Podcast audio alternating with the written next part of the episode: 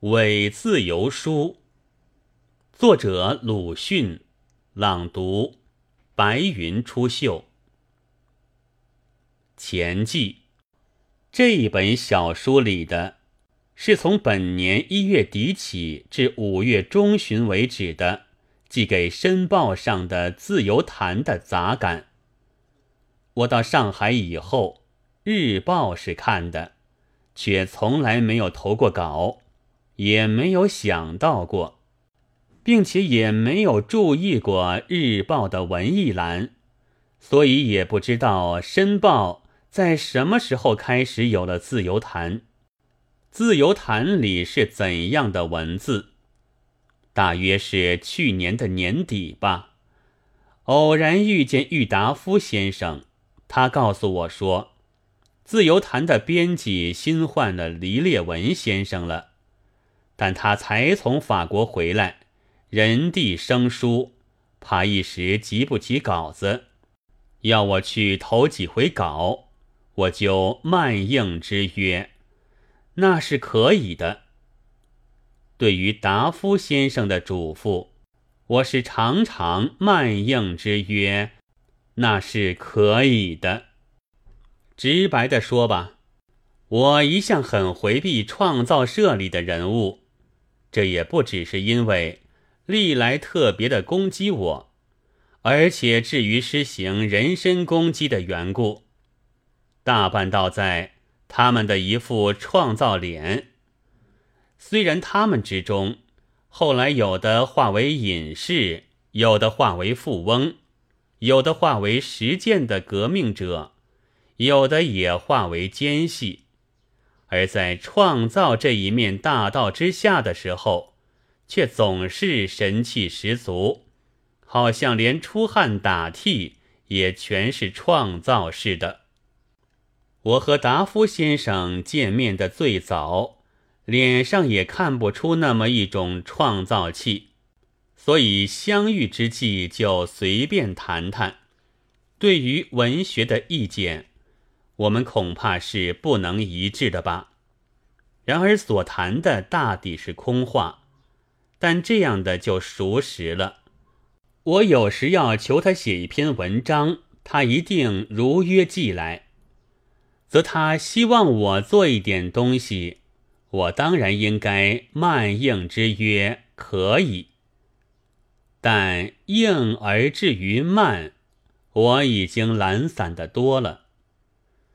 但从此我就看看自由谈，不过仍然没有投稿。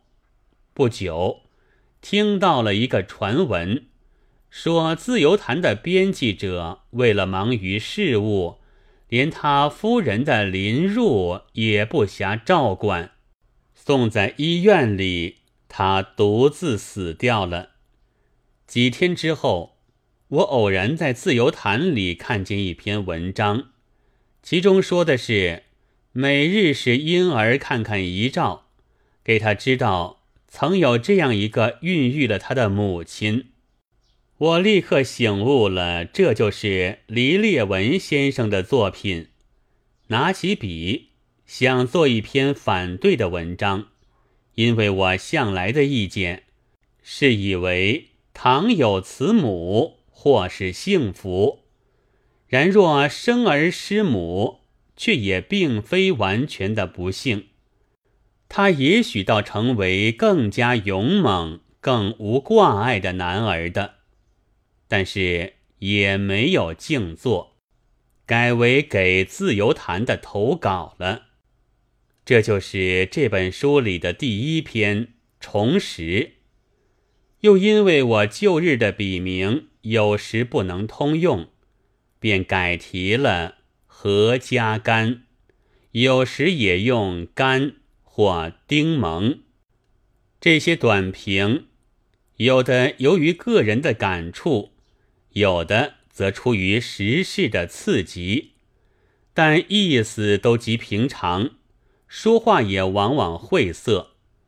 我知道《自由谈》并非同人杂志，自由。更当然不过是一句反话，我绝不想在这上面去驰骋的。我之所以投稿，一是为了朋友的交情，一则是在给寂寞者以呐喊，也还是由于自己的老脾气。然而我的坏处是在论时事不留面子，边故必常取类型，而后者有与时宜不合。盖写类型者。于坏处，恰如病理学上的图，假如是疮疽，则这图便是一切某疮某疽的标本，或和某甲的疮有些相像，或和某乙的疽有点相同。而见者不察，以为所画的只是他某甲的疮，无端侮辱。于是就必欲治你画者的死命了。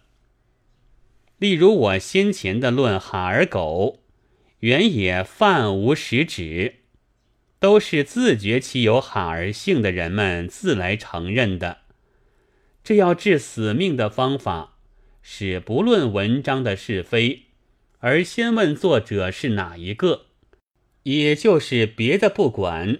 只要向作者施行人身攻击了，自然其中也并不全是寒愤的病人，有的倒是代打不平的侠客。总之，这种战术是陈元教授的鲁迅及教育部签事周树人开其端。事隔十年，大家早已忘却了。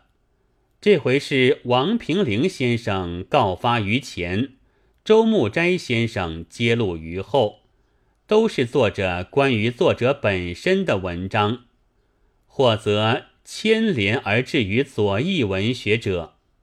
此外，为我所看见的还有好几篇，也都附在我的本文之后。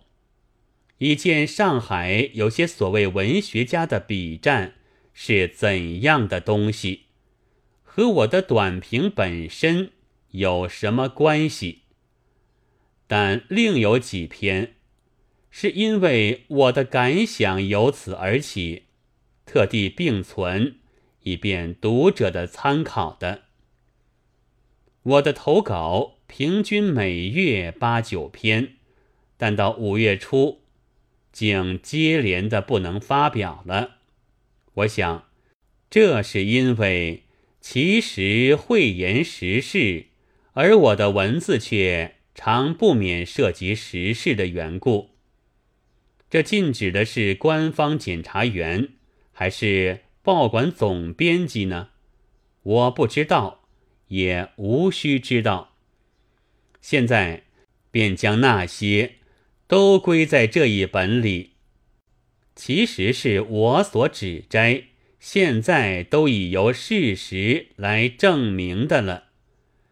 我那时不过说的略早几天而已，是为序。一九三三年七月十九夜，于上海玉庐，鲁迅记。